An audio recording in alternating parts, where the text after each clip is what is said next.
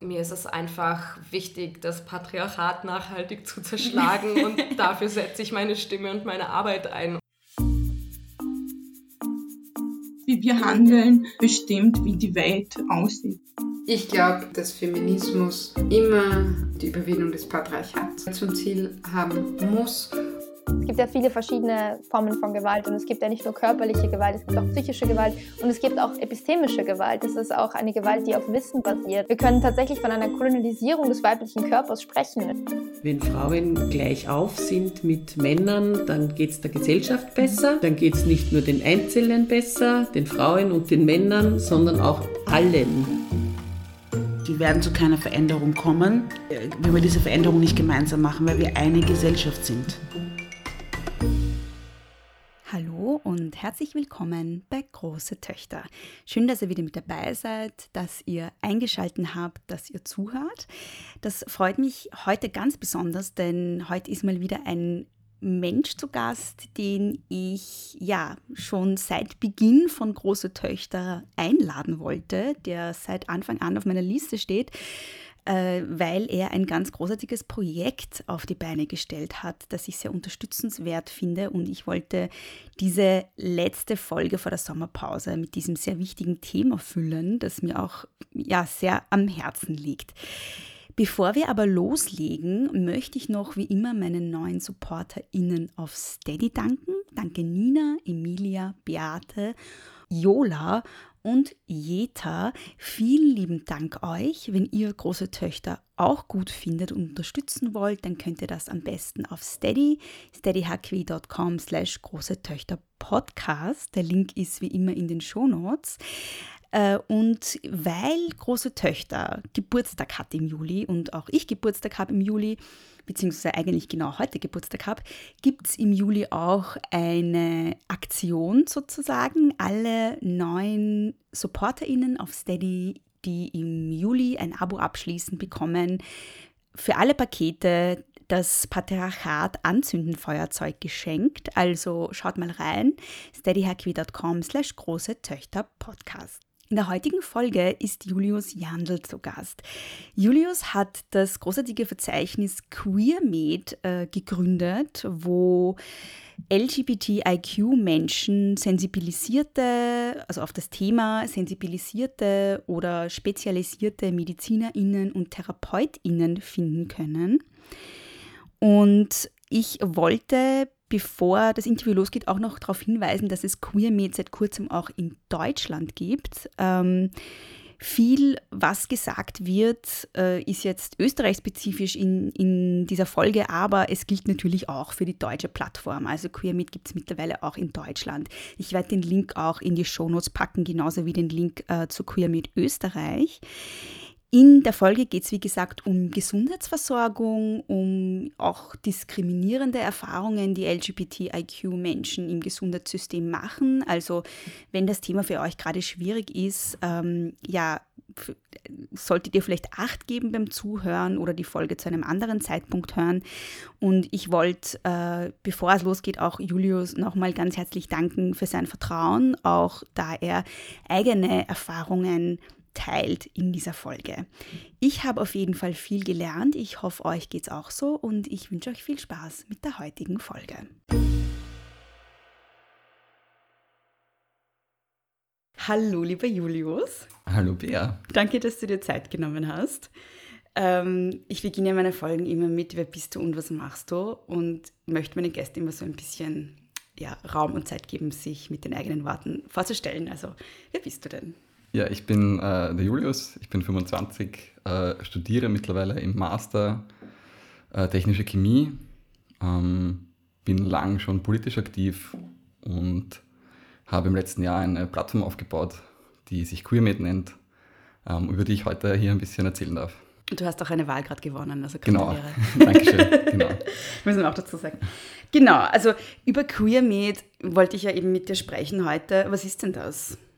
QueerMed ist ein Verzeichnis, das ich aufgebaut habe, um queer- und transfreundliche Ärzte und Ärztinnen, aber auch Psychotherapeuten und Therapeutinnen zu sammeln, um queer- und transpersonen ähm, Besuche bei Ärzten und Ärztinnen zu ermöglichen, ohne dabei Diskriminierungserfahrungen zu machen, mhm. beziehungsweise schon von vornherein Hürden abzubauen, dass man weiß, wenn man jetzt zu der Person geht, werde ich dort nicht diskriminiert, sondern kann dort eine sensible Behandlung erfahren. Mm. Mm. Was bedeutet denn das genau queer und transfreundlich? Wie würdest du das beschreiben? Ja, das bedeutet in erster Linie, dass ich dort eben keiner Diskriminierung ausgesetzt bin. Im besten Fall, dass die Person damit eben sensibel umgeht. Jetzt zum Beispiel, wenn sich jemand als trans outet, dann weiß, was das bedeutet, auch im medizinischen Kontext, weil das ganz oft nicht der Fall ist.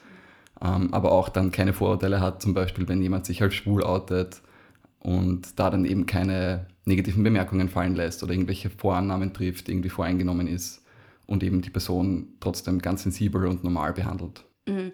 Und das Verzeichnis gibt es ja jetzt, habe ich gesehen, seit kurzem auch in Deutschland, oder? Also es ging von Österreich aus und jetzt gibt es auch in Deutschland. Genau, also da hat mich eine Person kontaktiert vor ein paar Monaten, die gemeint hat, sie findet das extrem cool, dass das gibt und schade, dass es das in Deutschland noch nicht gibt.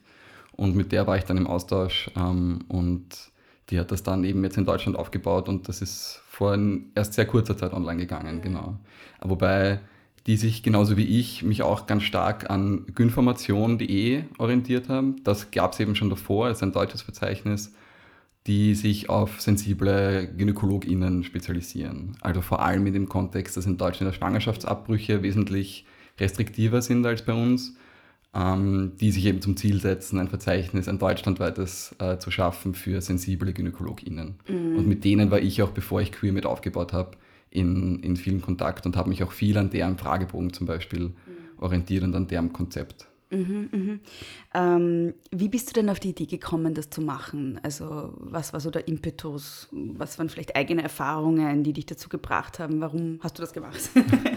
ähm, naja, ich bin selber trans mhm. ähm, und habe eigentlich selber noch sowas gesucht. Also ich habe, ich glaube, ich habe nach einem Gynäkologen, einer Gynäkologin gesucht, weil ich jemanden gebraucht habe in Wien und noch niemanden hatte. Und habe einfach mal versucht, eben so ein Verzeichnis zu finden und bin dann drauf gekommen, okay, sowas gibt es noch gar nicht. Und habe mir dann eben gedacht, dass ich das dann, also das war schon ein längerer Prozess, aber dann eben gedacht, okay, dann, dann nehme ich das selber in die Hand. Ähm, weil für mich als Transperson das schon, schon mehr Hürden dabei sind, gerade jetzt ähm, zu einer Gynäkologin oder einem Gynäkologen zu gehen, weil die ja sich dann erstens einmal eben medizinisch auskennen müssen, was das dann für mich körperlich bedeutet, aber damit eben auch dann cool sein müssen und dann nicht irgendwie mich herabwürdigend behandeln oder wie auch immer. Also gerade bei der Gynäkologie ist das ja doch ein sehr sensibler Bereich, weil sehr viel Intimität dabei ist und man sich sehr öffnen muss. Und gerade da ist es halt sehr wichtig, dass man der Person auch vertrauen kann. Und eben für mich dann auch als Transperson wichtig, dass sie sich auch medizinisch auskennt, weil das schon die Hormonbehandlung, die ja viele Transpersonen machen, da schon viele Einflüsse hat. Mhm. Mhm. mhm. Es ist also bei der Gynäkologie auch für, weiß ich nicht, lesbische Frauen oder bisexuelle Frauen nicht irrelevant, weil ich habe selber als bisexuelle Frau eben die Erfahrung gemacht, dass ähm, ja, bei Nachfragen, die gestellt werden oder so, immer automatisch davon ausgegangen wird, dass alle Personen, die kommen, heterosexuell sind. Ganz genau, ganz genau. Also deswegen ähm, ist Queer Media eben auch nicht nur für Transpersonen, sondern eben auch viel für, für queere Personen. Und da eben gerade, eh, wie du sagst, bei der Gynäkologie ist mir auch selber passiert, dass bei zum Beispiel der Nachfrage, ob man sexuell aktiv ist, automatisch davon ausgegangen wird, dass man heterosexuellen Sex praktiziert mhm. und alles andere dann oft auch nicht ernst genommen wird oder dann auch zum Beispiel ja oft dann gar nicht beraten werden kann, wie jetzt Verhütung funktioniert oder eben, also wie man sich vor Geschlechtskrankheiten schützt, wenn es jetzt kein Penis- und Vagina-Sex ist, sondern mhm. eben gleichgeschlechtlicher Sex, dass da oft viel zu wenig Sensibilisierung da ist und auch ähm, bei der Gynäkologie ja viele auch die ähm, Geburtshilfe ja natürlich auch ein Thema ist, ähm, was dann für nicht heterosexuelle Paare auch oft viel schwieriger ist. Also wenn jetzt zwei Frauen ein Kind bekommen wollen und damit ähm, zum Gynäkologen oder zur Gynäkologin gehen, müssen die dort ja auch respektvoll behandelt werden und über ihre Möglichkeiten aufgeklärt werden. Und wenn die Person dann aus irgendwelchen weltanschaulichen Gründen da irgendwie ein Problem damit hat und die Personen dann nicht richtig berät oder sie vielleicht sogar eben gar nicht ernst nimmt in ihrem Kinderwunsch, dann kann das natürlich auch sehr negative Erlebnisse erzeugen und, und vielleicht sogar traumatische Erlebnisse irgendwie dann bei den Personen erzeugen und ihnen das extrem schwer machen, diesen Kinderwunsch irgendwie dann weiterzuführen auch. Mhm. Ähm, wir haben jetzt über GynäkologInnen gesprochen. Ähm, in welchen Bereichen oder bei welchen Fachärztinnen oder TherapeutInnen ist es noch besonders relevant, dass man da jemanden Sensiblen gegenüber sitzen hat? Also ich würde grundsätzlich sagen, in, in so ziemlich allen Fachrichtungen. Ähm, jetzt vielleicht zuerst mal zur Therapie, also zur Psychotherapie, ist es ja so, dass viele queere und Transpersonen, ich meine, also grundsätzlich ja zum Glück immer mehr Leute Psychotherapie machen. Ähm, aber wenn sie es leisten wenn können. sie es leisten können, genau, genau. Es gibt immer noch natürlich viel zu viel zu wenig ähm, Kassenplätze, verschwindend klein. Aber das halt gerade, wenn man sich jetzt in einer Selbstfindung, was die sexuelle Identität oder auch die Geschlechtsidentität eben angeht, sich doch einige äh, in Psychotherapie begeben und es auch immer mehr gibt, die sich damit, also Therapeuten, Therapeutinnen, die sich darauf spezialisieren und da in die Richtung Weiterbildungen machen, aber natürlich halt immer noch wenige. Und wenn ich jetzt ähm, mich zum Beispiel also meine Heterosexualität hinterfrage und dann damit irgendwie zu einer Therapeutin gehen möchte und die dann aber irgendwie da vielleicht auch weltanschaulich irgendwie Probleme damit hat und meint, ah, das ist alles nur eine Phase, so weiter, ähm, dann ist das natürlich auch nicht unbedingt die Therapie, die man sich wünscht in der Situation. Ähm, das heißt, da ist es natürlich total wichtig, dass die auch offen dafür sind ähm, und das auch ernst nehmen, wenn jemand sagt, ich hinterfrage das. Und für Transpersonen ist die Thera Psychotherapie natürlich auch ähm, ganz wichtig in der medizinischen Transition auch. Also ich brauche psychotherapeutische Gutachten, wenn ich ähm, meinen Geschlechtsantrag ändern will, wenn ich Hormontherapie machen will, wenn ich ähm, geschlechtsangleiche Operationen durchführen will. Ähm, das heißt, da ist es auch enorm wichtig, dann eine Therapeutin oder einen Therapeuten zu haben, der einem da ähm, respektvoll auch gegenübertritt und einem ernst nimmt in den Belangen. Mhm. Ich finde bei PsychotherapeutInnen, also es ist eh bei anderen Ärztinnen auch so, es ist ja gar, ganz oft gar nicht so, dass, oder das ist so meine Erfahrung, dass das Problem gar nicht so sehr ist, dass sie irgendwie diskriminierende Überzeugungen haben, sondern dass es überhaupt nicht am Radar ist. Also genauso wie das, was ich vorher von der, Gynäkolo also von, von der Gynäkologie gesagt habe, dass man halt auch in einer Psychotherapie gleich mal automatisch davon ausgeht, dass die Person, die einem gegenüber sitzt, heterosexuell ist, zum Beispiel. Ja. Ganz genau. Also es scheitert eh natürlich in den allermeisten Fällen einfach an der Sensibilisierung, mhm. weil diese Bereiche oder halt LGBTQ-Themen ja oft nicht irgendwie verpflichtend jetzt in der, zum Beispiel im Medizinstudium oder eben im, in der Psychotherapeutinnen-Ausbildung ein Thema sind. Das heißt, die Leute, die sich damit auseinandersetzen, machen es, weil sie selber irgendwie eine Motivation dahinter haben. Und alle, die das nicht am Schirm haben, machen es auch nicht. Also das ist eben ein Problem, dass es halt auch sehr stark freiwillig im Moment ist, ob man sich mit diesen Themen auseinandersetzt oder nicht. Genau. Und weil du vorher nach anderen Fachbereichen noch gefragt hast, ähm, ich, ich finde eben, es ist eigentlich in allen Fachbereichen wichtig, weil man sich ja als Transperson auf jeden Fall, aber auch als queere Person einfach bei fast jedem Besuch bei einem Arzt oder einer Ärztin outen muss. Also das ist ja fast jedes Mal ein Outing und dann muss ich halt davon ausgehen, dass die Person damit auch respektvoll umgeht. Also wenn ich jetzt als Transperson mit Narben auf der Brust von meiner Brustentfernung zum Dermatologen gehe und der mich anschaut, muss ich zum Beispiel auch irgendwie hoffen, dass er dann nicht da irgendwie komische diskriminierende Nachfragen stellt. Und checkt, was, was es ist. Und genau. Ja, ja. Also ganz oft ist mir halt passiert zum Beispiel, dass dann halt gefragt wird, ah, okay, und warum haben Sie diese Narben? Und dann sage ich, ich bin trans und dann kommt ein sehr fragender Blick oder eine sehr, aha, hm, okay. Und dann muss ich das immer noch erklären. Also das passiert mir schon häufiger, dass einfach das nicht ausreicht, das zu benennen, sondern dass einfach auch das Wissen fehlt, was das bedeutet. Voll. Daran habe ich gar nicht gedacht, dass es ja als Transperson eigentlich fast bei jedem Arzt, bei jeder Ärztin ein relevantes Thema ist. Ja. Bei sexueller Orientierung sind es halt GynäkologInnen und PsychotherapeutInnen vielleicht noch, aber ja, man muss selten mit anderen Ärztinnen, also wenn ich zum Dermatologen gehe, ist es wurscht. Ja, so. Genau, genau. Ja. Aber eben, auch wenn man jetzt Hormontherapie macht, man muss ja immer angeben, welche Medikamente nehme ich regelmäßig, welche Operationen hatte ich schon. Voll. Allein bei diesen Anamnesebögen oder Gesprächen ist das jedes Mal ein Outing. Stimmt, ja. Also, und das wird halt, also das nehmen eben Leute, die nicht dran sind, oft nicht wahr, weil sie ja nicht erfahren, eh ja. klar. Ähm, aber da ist es halt total wichtig, dass die Leute dem offen gegenüberstehen. Mhm. Ja, ich habe mich voll gefreut, dass ich eben gesehen habe, dass auch PsychotherapeutInnen jetzt gelistet sind, weil ich halt uroft, weil ich halt sehr viel über das Thema psychische Gesundheit rede mhm. und dann halt uroft Anfragen kriege, so ja, kennst du feministische Psychotherapeutinnen, kennst du Psychotherapeutinnen, die irgendwie auf queere Themen sensibilisiert sind und so. Und ähm, ich kenne immer so ein paar, mhm. also die ich halt selber kenne oder bei denen ich war oder so. Aber ich finde es voll cool, dass es da jetzt ein Verzeichnis einfach gibt, weil es ist halt, sonst muss man sich halt selber zusammensuchen und das ist voll mühsam. Voll. Also man kann ja, ja nicht jede Person einfach ausprobieren.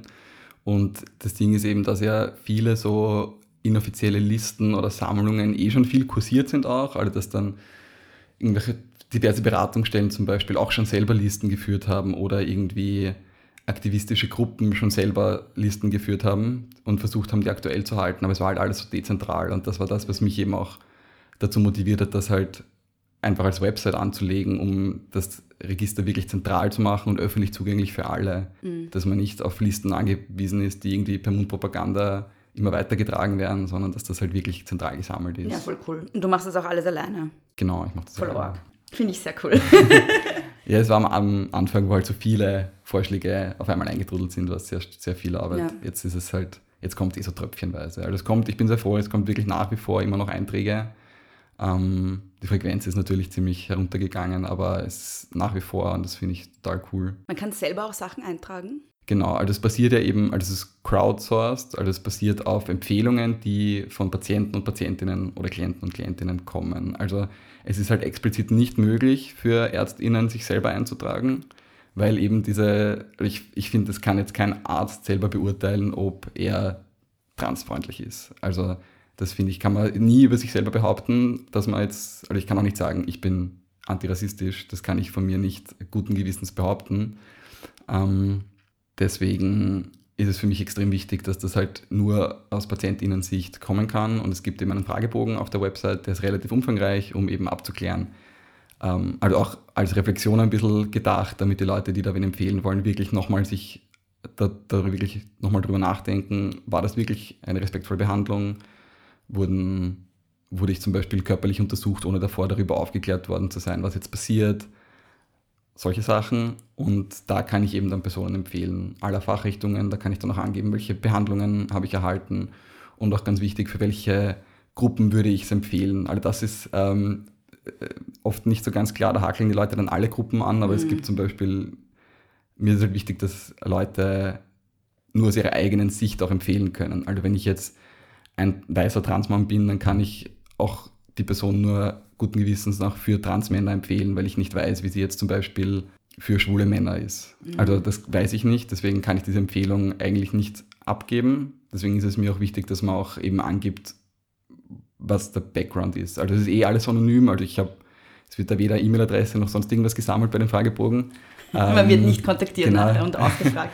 ähm, genau, aber das ist eben sehr umfangreich, aber auch sehr wichtig, dass man das so gut wie möglich ausfüllt. Es wird auch abgefragt, zum Beispiel, ob die Person eben privat zu zahlen ist oder auf Kasse ist, weil natürlich der Anspruch wäre, so viele Leute wie möglich ähm, auf Kasse zu sammeln, um es eben auch gut wie möglich allen zugänglich zu machen. Also es ist natürlich gerade in der Psychotherapie immer noch unmöglich. Du kannst so viel sammeln, wie du möchtest. Ja, Wenn keine Plätze da sind, sind keine Plätze da. Ja. Ja. Aber in allen anderen Fachrichtungen ist schon gut. Also gerade in der Allgemeinmedizin sind wahrscheinlich alle auf Kasse, aber auch in den anderen Fachrichtungen mhm. ist es recht viel. Und mir ist eben, es ist, also was sich natürlich zeigt und was eh klar ist, ist, dass es halt sehr Wien-zentriert ist im Moment, also dass in Wien halt mit Abstand die allermeisten Einträge da sind. Ähm, was mir noch wichtig wäre, wäre das halt eben besser auf die Bundesländer auch auszuweiten. Also es gibt eh mittlerweile zumindest in allen Bundesländern Einträge. Ähm, aber die Bundesländer sind ja teilweise auch groß. Also, genau, die Bundesländer ja. sind auch groß. Ähm, aber da gibt es auf jeden Fall noch ähm, Nachholbedarf, das noch besser auszubauen. Also ich habe ja einige HörerInnen auch aus den Bundesländern, aus den anderen Bundesländern. ähm, und vielleicht hat das ja wer und mag was eintragen. Magst du noch kurz die Adresse sagen, damit die Leute das auch gleich finden? Genau, die Adresse ist queermed.at. Man findet es aber auch auf Instagram unter queermed Austria, glaube ich, weil so hat es zuerst geheißen. Ähm, wie es noch die Gratis-Version von WordPress war und dann wieder Ich, ich verlinke es dann eh auch in den ja. Shownotes. Also, genau. Aber genau, also falls wer zuhört und was eintragen möchte, das wäre ganz cool. Genau, also das ist echt sowieso immer, wenn Leute auch fragen, wie sie unterstützen können, ist immer das ähm, Leute eintragen, die man gut findet. Also das Verzeichnis erweitern wäre immer, ist immer die beste Art zu helfen. Mhm. Aber eben gerade mit dem Bundesland ist mir ein großes Anliegen, weil es halt für queere und Transpersonen, die halt jetzt nicht eben in den großen Städten wohnen, halt schon noch immer wesentlich schwieriger ist. Ich weiß es halt von mir selber auch. Ich habe in Leoben studiert, weil ich mir gedacht habe, es ist eine gute Idee, dorthin gehen, äh, um zu studieren. Und das ähm, war es nicht. naja, es hat immer alles seine Vor- und Nachteile, aber es ist doch eine sehr, jetzt gar nicht die Stadt an sich, aber die, auch die, die Uni ist halt ein, eine eher konservativ gerichtete Hochschule mit dementsprechend eingestellten Studierenden auch. Ähm, aber ich bin dort weggezogen vor drei Jahren und habe mich dann direkt danach in Wien als trans geoutet, weil das für mich nicht, also das war jetzt keine so eine bewusste Entscheidung, aber das wäre mir in Leoben, glaube ich, nicht möglich gewesen. Oder ich hätte das nicht machen können. Zumindest hat sich so angefühlt, dass das mhm. dort nicht geht für mich. Und ich denke mir auch, ich hätte dort halt überhaupt nicht irgendwie die medizinische Versorgung gehabt, die ich gebraucht hätte. Also die medizinische Transition ist schon umfangreich und man braucht da schon viele verschiedene Leute. Man braucht eben eine Psychotherapeutin oder einen Therapeuten, man braucht psychologische Gutachten, psychiatrische Gutachten, man braucht dann die plastische Chirurgie, wenn man Operationen machen möchte. Ähm, man braucht ähm, jemanden aus der Endokrinologie für die Hormontherapie. Also das ist schon recht umfangreich, was man da irgendwie braucht als, als Package. Und das gibt es halt auch einfach in den Nicht-Hauptstädten. Und dazu würde ich jetzt eher nur Wien, Graz und vielleicht noch Linz und Innsbruck zählen, ähm, eher schwierig zu finden. Also das zeigt sich jetzt auch stark durch die Einträge, dass es halt abseits dieser großen Orte einfach extrem ein sehr mangelhaftes Angebot nur gibt. Mhm.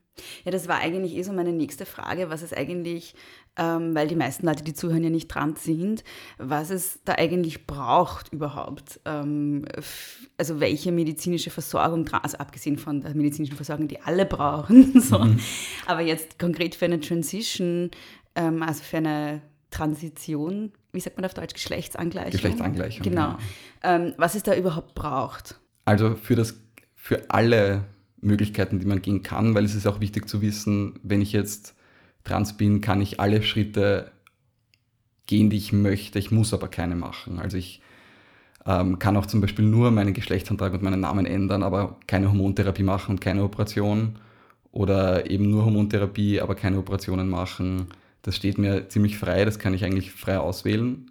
Ähm, grundsätzlich ist es so, dass man eben verschiedene Gutachten braucht. Also wie, also ich werde es jetzt anhand meines Wegs vielleicht beispielhaft erklären. Ich habe zuerst Psychotherapie angefangen, habe dann meinen Geschlechtsantrag ändern lassen. Dafür ich, braucht man ein psychotherapeutisches Gutachten. Da kann man aber auch ein psychologisches oder psychiatrisches Gutachten, glaube ich, verwenden. Bin ich mir jetzt aber nicht ganz sicher. Dann für die Hormontherapie habe ich drei Gutachten gebraucht, ein psychotherapeutisches, ein psychiatrisches und ein psychologisches. Wobei diese Gutachten jetzt nicht in erster Linie dazu da sind, mir zu bescheinigen, dass ich trans bin, sondern eigentlich dazu da sind, ähm, interferierende psychische Krankheiten auszuschließen. Mhm. Also zum auszuschließen, dass ich jetzt aufgrund einer starken Psychose das jetzt mache zum Beispiel. Mhm. Dafür mhm. sind die eher da. Das heißt, für die Hormontherapie diese drei Gutachten und für die Mastektomie, die ich machen habe lassen, oder die Brustentfernung, war es nochmal ein psychotherapeutisches Gutachten und ein psychiatrisches. Da hätte ich aber auch ein psychologisches nehmen können. Also es ist auch, ein, es ist auch sehr kompliziert. Also mhm. ich habe diesen Prozess verstehe ihn immer noch nicht ganz oder habe schon wieder die Hälfte vergessen von dem, wann da welcher Schritt, wann mal was dann bei der Krankenkasse und wann ich jetzt zum Arzt und das ist sehr kompliziert und da fehlt es auch, finde ich, noch an Aufklärung. Ähm, und wenn ich da nicht jetzt andere Trans-Personen gehabt hätte, die ich da irgendwie gefühlt jeden zweiten Tag kontaktiert hätte, um zu fragen, wie ich da jetzt bürokratisch weiter tun soll, wäre mir das auch nicht so leicht gefallen. Mhm. Also da ist man schon viel auch auf die Hilfe aus der Community auch angewiesen oder zumindest war es bei mir so, um irgendwie da die Schritte zu gehen und zu wissen, wann man jetzt wohin muss. Und was hättest du dir da gewünscht? Also wo, also was sollte es da geben? Weil das klingt ja so, als, als würdest du dann auch Bedarf sehen. ähm, Wäre es zum Beispiel sinnvoll, wenn da, weiß ich nicht, zum Beispiel der praktische Arzt oder die praktische Ärztin gut informiert wäre und man einfach nachfragen kann? Ja. Oder eine Anlaufstelle? Oder was glaubst du, wäre das sinnvoll? Ja, ich glaube eben, dass das Thema halt grundsätzlich sichtbarer wird. Also dass es halt dann auch nicht mehr so viele Hürden vielleicht sind dafür, da dann auch nachzufragen. Also es ist halt, finde ich, immer schwierig, auch wenn das Angebot besteht, wenn man davon halt nicht weiß. Also es gibt natürlich Beratungsstellen in die Richtung, ähm, von denen muss man aber wissen. Und das ist halt dann, glaube ich, oft nicht der Fall. Also es geht halt darum, eben vor allem einfach zu zeigen, was es alles gibt, weil es gibt doch schon einiges. Also gerade es gibt die Beratungsstelle Courage, die für LGBTQ-Themen sehr viel Arbeit leisten, ähm, wo man da sicher auch hingehen kann und sich beraten lassen kann. Ähm, Aber auch halt in Wien wieder, ne? Genau, auch, naja, ja. wobei die haben schon, also eben auch wieder in den größeren Städten überall Stellen. Nicht, ja. Es gibt halt Beratungsstellen, wenn dann nur sehr vereinzelt. Und da wäre es halt wichtig, dass es vielleicht auch online einfach ein besseres Angebot gäbe an, an Aufklärung und an, an Hilfestellungen auch für Transpersonen.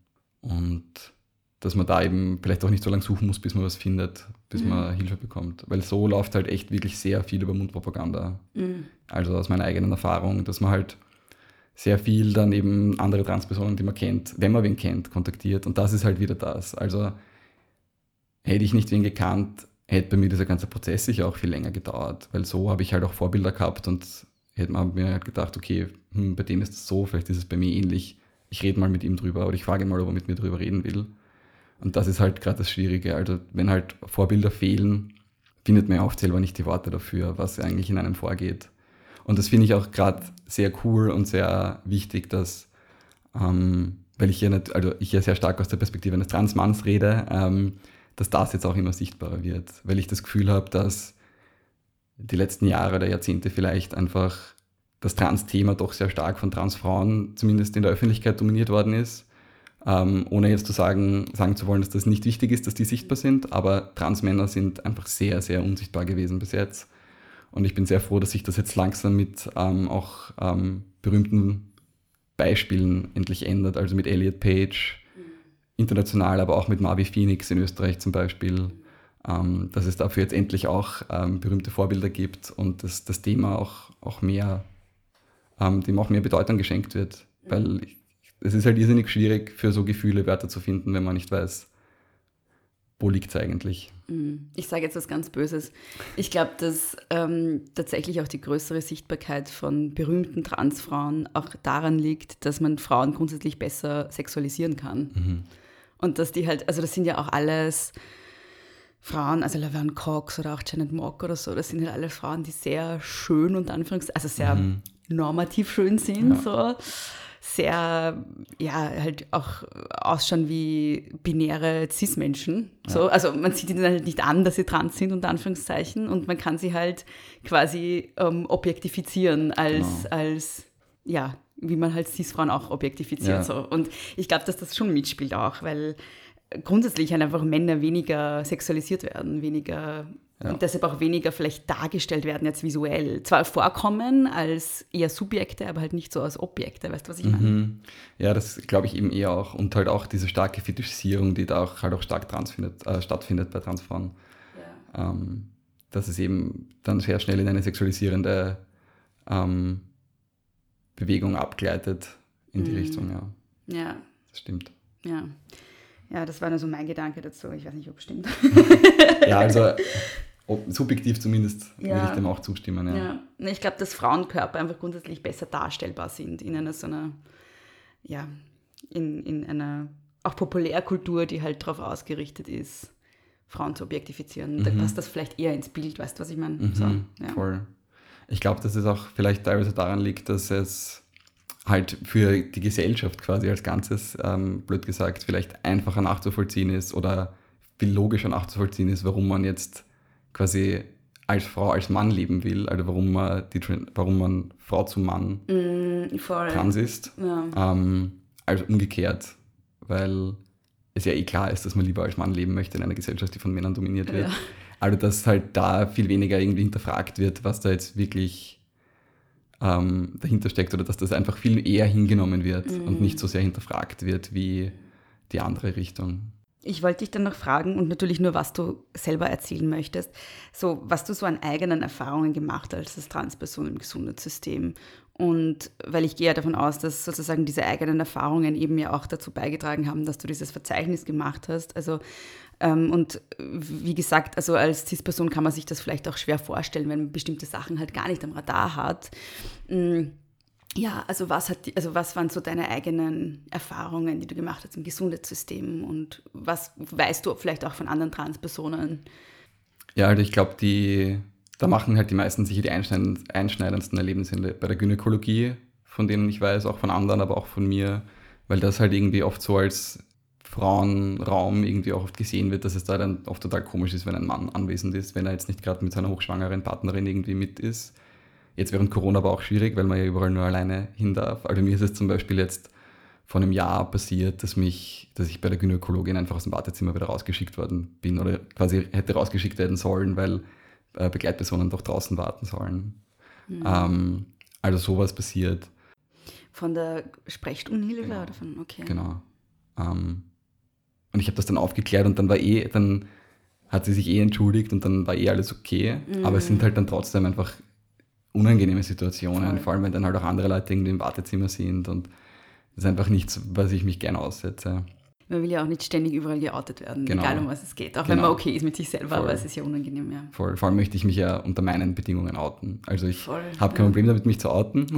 ich mache es ja jetzt auch hier, aber ich möchte das halt ähm, so machen, wie ich mich wohlfühle dabei und das halt nicht von anderen Personen geschehen lassen. Mm. Und ähm, dann ist halt eben, wenn man dann, wenn es jetzt um gynäkologische Untersuchungen geht, ist halt schon, ähm, ist das halt ein, ein, ein Entblößen von Körperstellen, mit denen halt viele Transpersonen oft Probleme haben. Also ähm, es gibt ja ähm, Body Dysphoria, so nennt man das, wenn man eben mit Teilen seines Körpers ähm, nicht klarkommt, mit denen große Probleme hat und da auch ähm, die zum Beispiel dann selber auch überhaupt nicht anschauen möchte. Und das trifft halt sehr viele Transpersonen, dass man eben mit, zum Beispiel jetzt als Transmann mit seinen Brüsten nicht gut klarkommt oder eben auch mit den primären Geschlechtsorganen.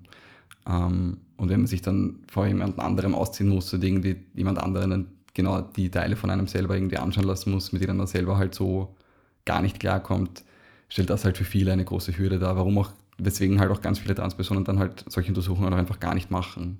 Also ich kenne das halt ganz viel, dass eben Transpersonen überhaupt nicht hingehen, weil sie halt sich in diese Situation nicht begeben möchten. Ähm, und da könnte halt, glaube ich, eben, wenn man dann weiß, das ist aber eine sensible Person, die einen da gut durchleitet auch, dass auch viel Angst und, und Überwindung auch nehmen. Also es ist zum Beispiel jetzt auch gerade für mich als Transmann, der Testosteron nimmt, irrsinnig wichtig, oft zur Gynäkologin zu gehen, weil ich durch Testosteron ein erhöhtes Zystenrisiko habe. Mm. Das heißt, ich muss oder sollte wirklich regelmäßig gehen, um feststellen zu lassen, ob ich Zysten an den Eierstöcken bekomme. Und wenn das jetzt eben nicht gemacht wird, also da ist einfach eine, ein sehr hohes medizinisches Risiko oder ein erhöhtes medizinisches Risiko da. Und es gibt halt auch Studien, die belegen, dass ähm, einfach queere oder Transpersonen einfach auch oft viel zu spät erst dann medizinische Hilfe in Anspruch nehmen. Mm. Und das eben durch verschiedenste Hürden, das sich halt so aufgebaut hat, dass man einfach sich so Situationen, dass man vielleicht selber eben auch negative Erfahrungen gemacht hat, irgendwie Kommentare über sich ergehen hat lassen müssen oder sich erklären muss, was man sich dann einfach nicht mehr aussetzen möchte und dann einfach nicht mehr hingeht. Mm. Und ich habe halt das Glück, sehr schnell coole Hausärzte und auch eine coole Gynäkologin gefunden zu haben. Aber also eine coole Gynäkologin suchen ja nicht nur Transpersonen. Also ich, es gibt ja, also, also wenn man da mal wen hat, dann stürzen sich ja da immer alle drauf. Am besten noch auf eine Kassenärztin oder einen Kassenarzt. Also das sind ja sowieso sehr begehrt. Also auch unter CIS-Personen. Ja, du musst mir dann ja. sagen, welche, welche Gynäkologin du hast. Ich suche Ja. nämlich auch. Ja, Ja, voll. GynäkologInnen und PsychiaterInnen. Es ist echt so, es sind finde ich so die zwei Fachärztinnen, wo man einfach niemanden findet. Und wenn dann jemand mal gut ist, sind sie komplett ausgebucht. Ja, das stimmt. Ja. Und wenn es dann noch ein spezielles Thema gibt, mit dem man hin will, also wie zum Beispiel man ist trans und sucht jemanden, der sensibel ist, Mhm. dann ist es wahrscheinlich nochmal, also es, es klingt fast unmöglich für mich, da irgendwie Ja. jemanden zu finden. Deshalb ist es ja gut, dass es das Verzeichnis Voll. Ja. Weil davor war es halt immer so ein Glücksspiel. Mhm. Aber ich habe also Queermit jetzt auch zum Beispiel selber schon verwendet und war bei einem Urologen, der bei Queermit eingetragen ist und war sehr zufrieden. Sehr cool. Ähm, ja. Also es ist für mich ja jetzt auch sehr praktisch, ähm, auch mal andere Leute zu finden. Also, ich, Also du hast es für dich gemacht, in natürlich nur für mich. Ähm, na, aber es ist auch, also auch cool für mich dann, das irgendwie auch auszuprobieren und zu sehen, dass es funktioniert. Mhm.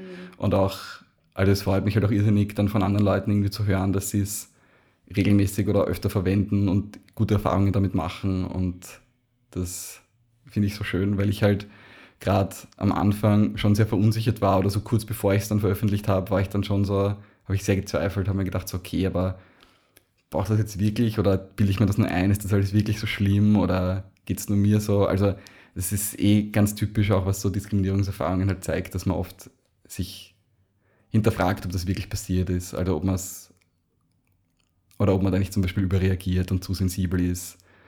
Ähm, und war deswegen auch sehr verunsichert, kurz bevor ich es dann veröffentlicht habe. Aber dann, sobald es online war und halt extrem viel positive Resonanz dann auch gekommen ist, ähm, habe ich mir gedacht, okay, gut, das habe nicht nur ich mir gedacht, dass das Mhm. gut ist, sondern ganz viele ähm, haben so, auch schon nach sowas gesucht.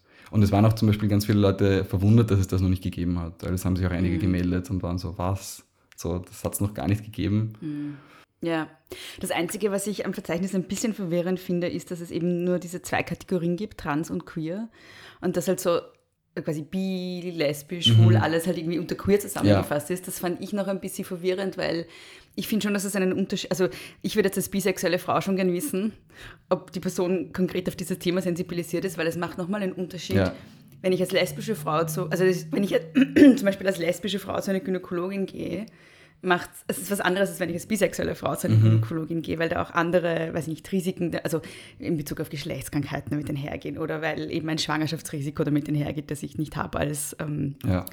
als lesbische Frau, vielleicht wenn ich nur Sex mit Männern habe, aber auch so diese, überhaupt so der, die Selbstverständlichkeit. Ähm, ich kann mich gerade urschlecht ausdrücken, aber was ich damit meine ist, ähm, es gibt viele Menschen, die ähm, aufs Thema Homosexualität sensibilisiert sind, aber nicht auf Menschen, die eben nicht entweder oder sind. So. Mhm.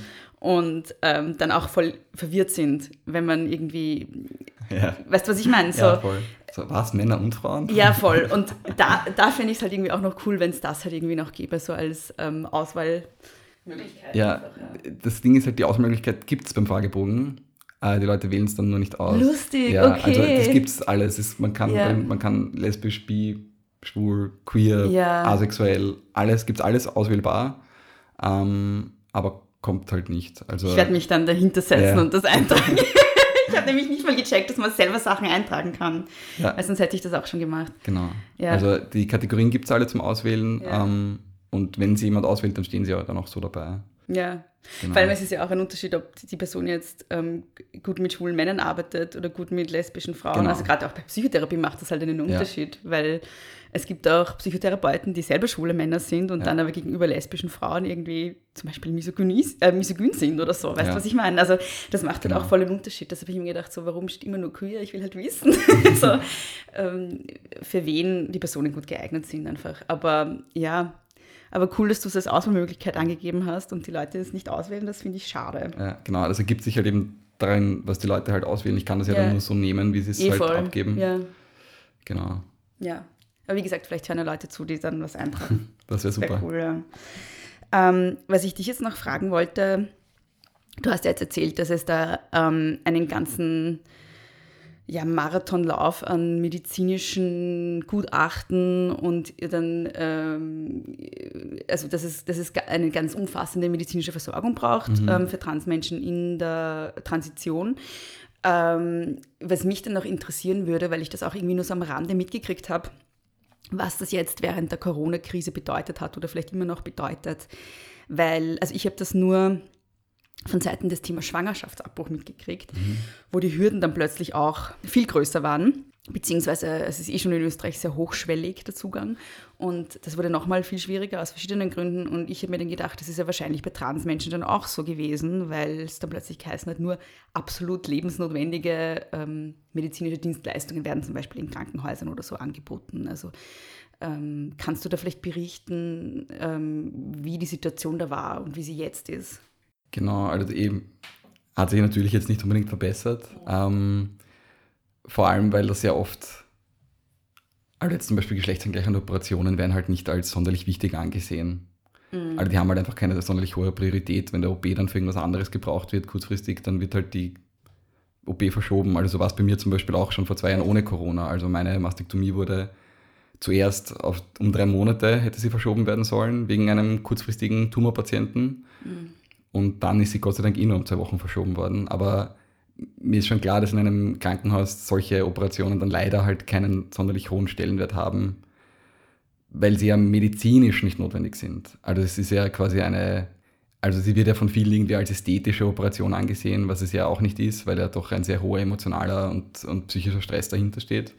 Und das wird aber, glaube ich, oft halt dann nicht so gesehen. Also es ist jetzt natürlich mit Corona so gewesen, dass halt ganz viele Operationen verschoben worden sind, auf unbestimmte Zeit oder halt dann immer wieder verschoben worden sind. Und auch ähm, zum Beispiel die, die Transambulanz im AKH Wien, die halt so die größte Anlaufstelle für Hormontherapie ist in Wien, ähm, nur noch ähm, eingeschränkte Kapazitäten hatte, weil sie nicht mehr ihre normalen Ambulanzzeiten machen durften. Also da halt alles auf, auf Sparflamme halt nur noch gelaufen ist und sich dann natürlich auch alle Termine irgendwie verzögert haben, wo man auf Hormontherapie aber sowieso schon monatelang wartet, wenn man es auf Kasse macht. Und auch auf die Operationen sowieso schon auch monatelang wartet. Und durch Corona hat sich das halt einfach auch so ins, ins Ungewisse bewegt. Also es ist halt ein enormer emotionaler Stress, den man halt davor schon irgendwie aushalten muss, wenn man irgendwie diesen Weg dann geht und auf die Operationen wartet und sich da Termine ausmacht und dann ist es eh immer so, ja, okay, in einem Jahr haben wir dann irgendwie einen Termin frei für eine Operation. Und dann weißt aber dann erst nicht, okay, findet der jetzt statt oder ist dann eben mal auf unbestimmte Zeit verschoben. Und das ist schon vielen passiert. Also das Moment, na, nicht Moment, ähm, die Chefredaktion mhm. ähm, hat auf Instagram da auch ähm, einen Beitrag dazu gemacht ähm, von einem Transmann, dessen Mastektomie verschoben worden ist. Und ja, da war ganz viel. Also das Gesundheitssystem während Corona war ja leider, also grundsätzlich eben sehr schwer zugänglich, ja. Mhm. Aber da ist halt das Problem, dass halt das einfach nicht als sonderlich hohen Stellenwert in, in Spitälern halt hat. Was ich eh auf der einen Seite nachvollziehen kann, weil natürlich gibt es irgendwie medizinisch lebenswichtigere Sachen, das sehe ich voll ein.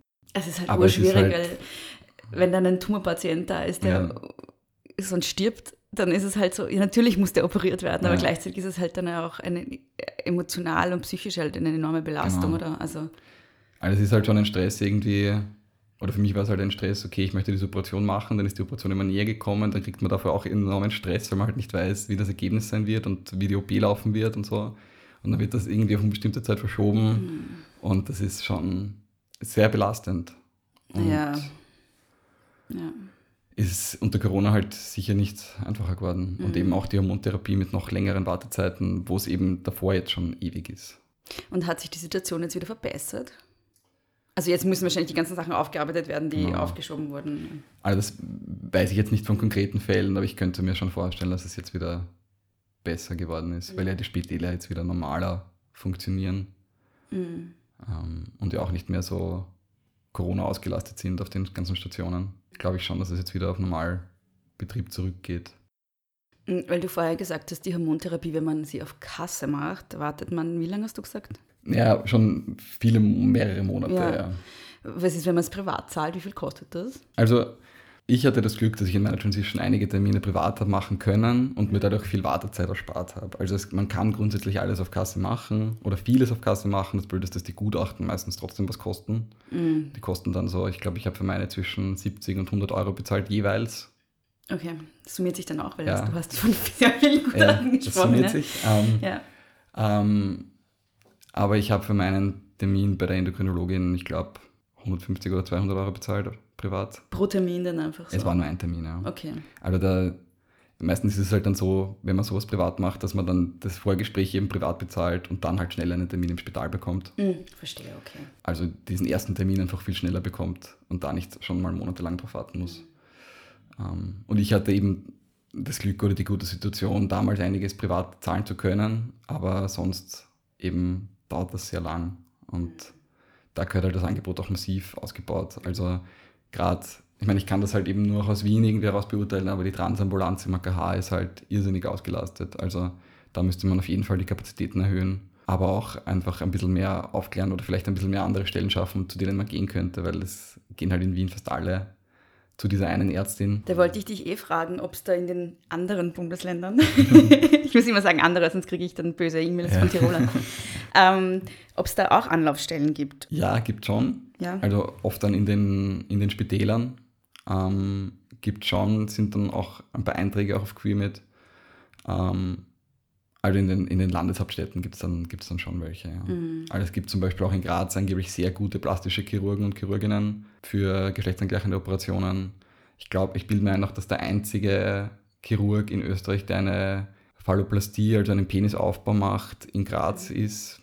Zumindest war das mal so. Also so, es gibt, gibt schon Stellen in den, in den anderen Landeshauptstädten, in den meisten, also in den größeren zumindest. Mhm. Beziehungsweise sind es dann halt auch kleinere Stellen. Also da bin ich, also da das weiß ich jetzt nicht so genau, aber ich war jetzt auch eben letztens bei einem Urologen und der hat auf Nachfrage von mir dann eigentlich gesagt, dass so Hormontherapie, zumindest Testosteron, also für Transmänner, kann theoretisch jeder und jede Urologin machen. Ähm, aber da ist irgendwie, da weiß man halt viel zu wenig irgendwie auch, zu wem man gehen kann. Also in Wien ist das irgendwie so, diese Ärztin, zu der geht man und dann gehen da gefühlt alle hin. Also da gehört vielleicht ein bisschen mehr aufgeklärt, was es, zu wem man eigentlich alles gehen könnte die, die Transleute, die ich kenne, reden immer von einer Ärztin im AKH Ja, eben. genau. Und ich habe mich da schon öfter gefragt, so, gibt es nur eine in Wien Ja. oder in Österreich? Und ich denke mir halt dann auch, selbst wenn das jemand ist, der, also wenn du sagst, das kann im Grunde eh jeder Arzt, jede Ärztin machen, die äh, sich mit dem Thema Hormone auskennt zum Beispiel, Ja. will man halt dann auch vielleicht zu jemandem gehen, der Erfahrung hat und nicht der erste Transmann Genau. sein, der dann irgendwie Versuchskaninchen ist oder so. Weißt du, was ich Genau. meine? Also es ist ja wahrscheinlich auch so, Voll. okay, aber hast du das schon mal gemacht? Ja, voll. Also Ja. ähm, eben mit dem, wer jetzt das wirklich alles machen könnte, das weiß ich eben nicht so genau. Also da kann ich, würde ich jetzt nicht meine Hand dafür ins Feuer Ja. legen oder weiß ich, habe ich jetzt keine wirklich genauen Infos, aber natürlich will man halt dann eher zu wem gehen, der oder die sich damit fix auskennt. Und eben diese eine Ärztin macht halt gefühlt nichts anderes oder halt ähm, wirklich sehr viel in die Richtung und die, die kennt sich halt auch einfach gut aus und die ist da halt extrem routiniert und ähm, ja, da will man halt dann nicht vielleicht noch zusätzlich Risiken eingehen irgendwie. Ja, voll. Ja, logischerweise. Voll, ja.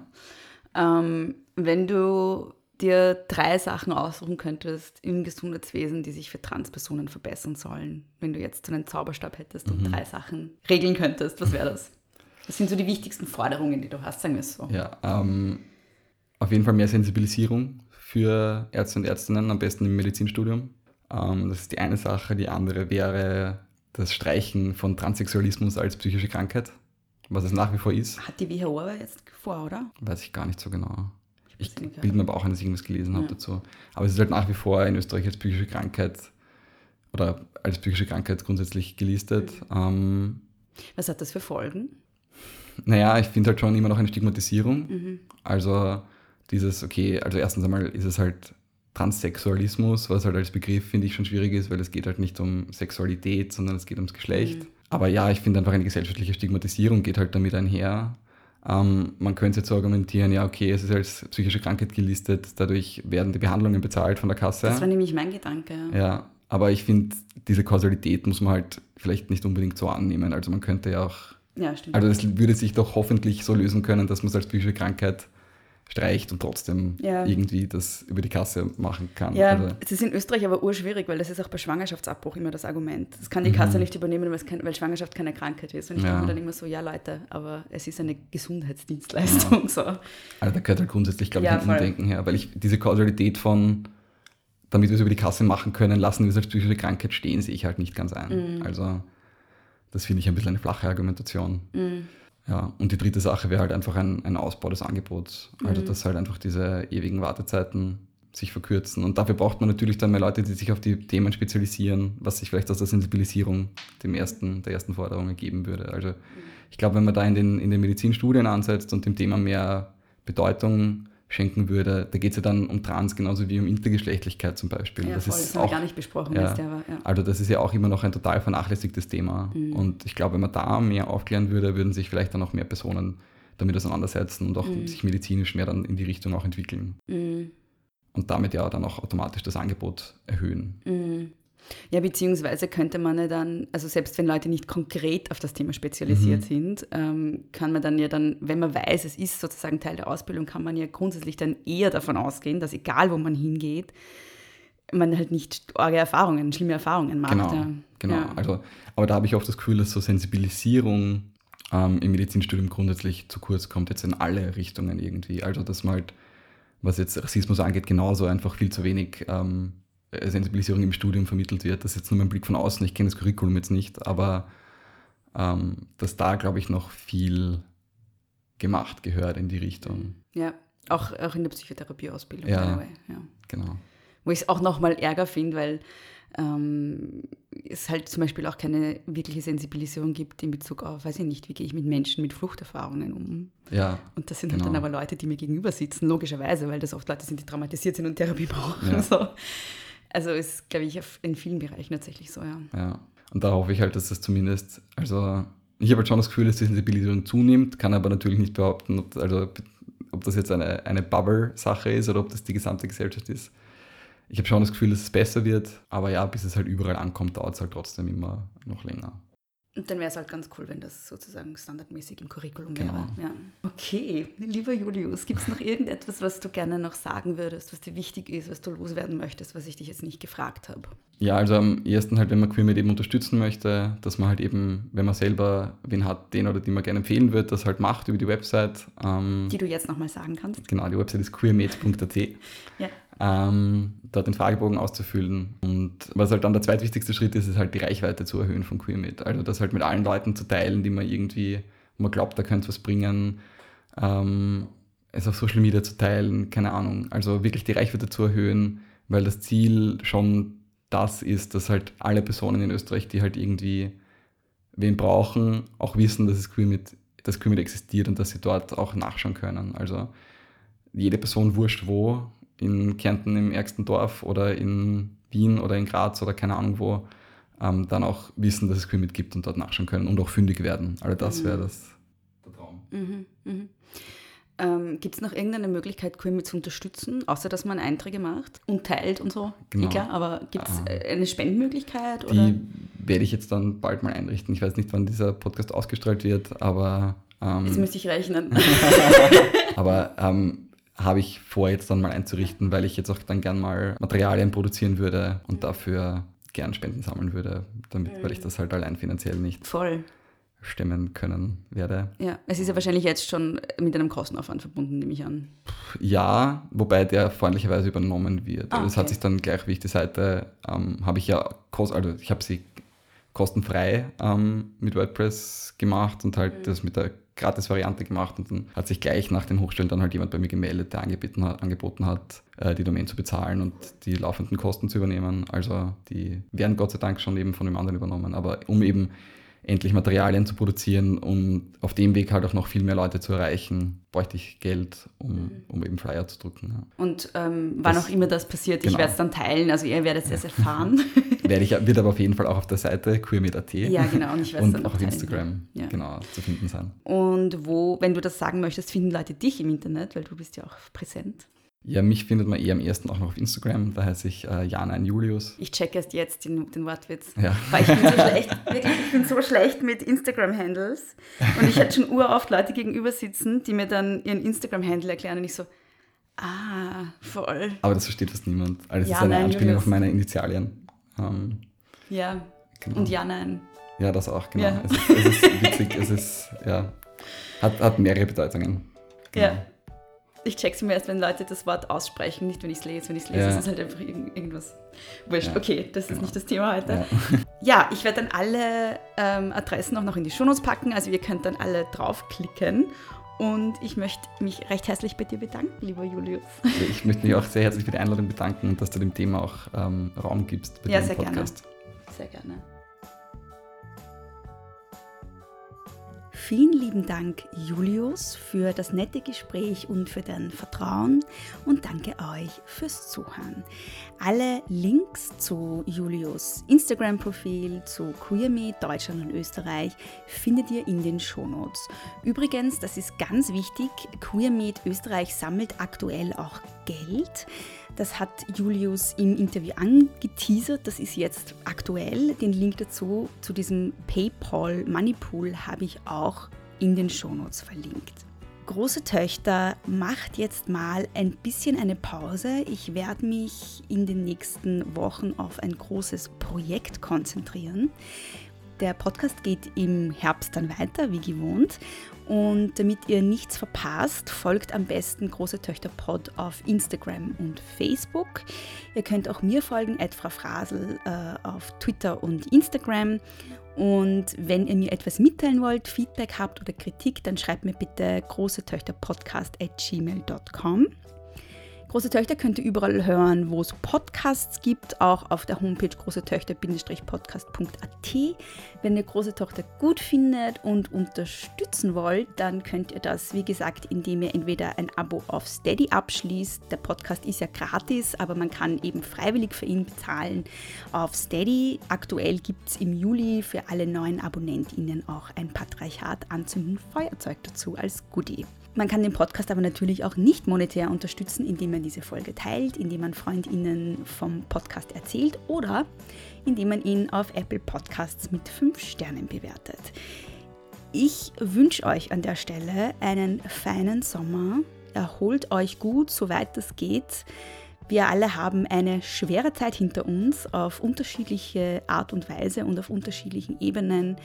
Ich hoffe, es wird jetzt besser und nicht vergessen, viel trinken, Sonnenschutz verwenden und seid lieb zueinander. Und bis zum Herbst nicht kleinkriegen lassen.